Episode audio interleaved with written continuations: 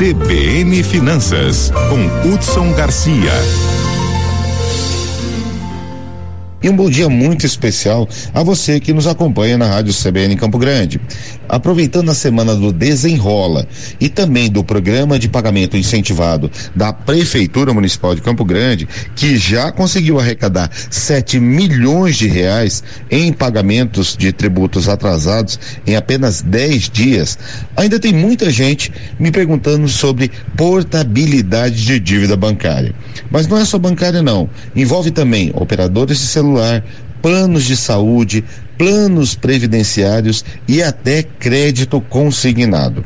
Bom, esclarecendo para quem não sabe, portabilidade de dívida é aquela transferência de uma dívida de uma instituição para outra com o objetivo de obter melhores condições como taxas de juros mais baixas e melhor atendimento ao cliente.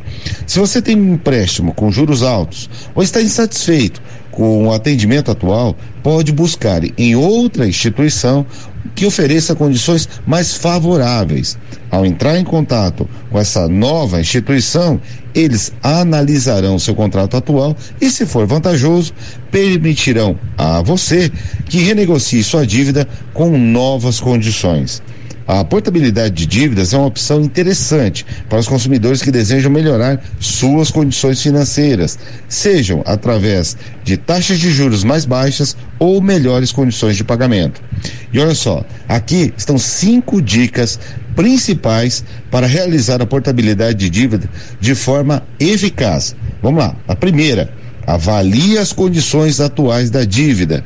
Antes de optar pela portabilidade, é essencial fazer uma análise detalhada da dívida atual. Verifique a taxa de juros, o prazo restante, os encargos e todas as outras condições associadas àquele empréstimo ou financiamento. Isso ajudará a determinar se a portabilidade é vantajosa ou não. Segunda dica: pesquise diferentes instituições financeiras.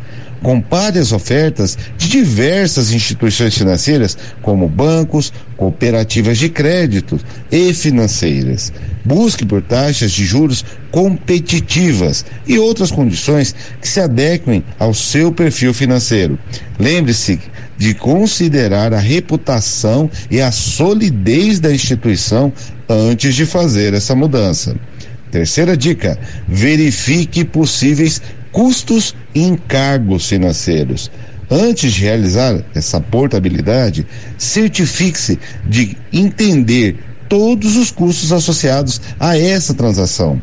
Algumas instituições podem cobrar taxas administrativas, taxa de avaliação de crédito ou outros encargos relacionados a essa transferência. Faça as contas para garantir que a economia potencial com a portabilidade seja significativa o suficiente para compensar todos esses custos. Quarta dica: negocie com a instituição atual. Antes de prosseguir com a portabilidade, entre em contato com o banco ou a financeira atual que você tem conta, para verificar se eles podem te oferecer melhores condições para manter você como cliente. Às vezes, as instituições podem igualar ou até melhorar as ofertas, ofertas da concorrência para evitar a perda de um cliente. E a última dica: organize sua documentação. Prepare toda a documentação necessária para a portabilidade, como comprovantes de renda, extratos das dívidas atuais e informações pessoais. Uma vez que você tenha escolhido a instituição financeira para a qual deseja transferir a dívida, o processo pode ser agilizado com a apresentação rápida da documentação necessária. E isso inclui também portabilidade de dívida de empresas. A portabilidade de empréstimo ou de financiamento é um procedimento totalmente seguro e permitido por lei. O mais importante é avaliar a empresa para o qual você deseja migrar, para saber se é uma empresa confiável. Lembre-se que a portabilidade de dívidas pode ser uma estratégia eficaz para economizar dinheiro e melhorar sua saúde financeira, mas é essencial fazer uma análise cuidadosa e considerar todos os aspectos antes de tomar a decisão. Se necessário, busque o auxílio de um especialista financeiro, um economista ou um consultor para ajudá-lo a tomar a melhor decisão para sua situação financeira.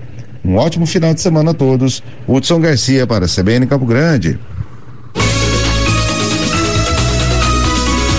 CBN, CBN Campo Grande.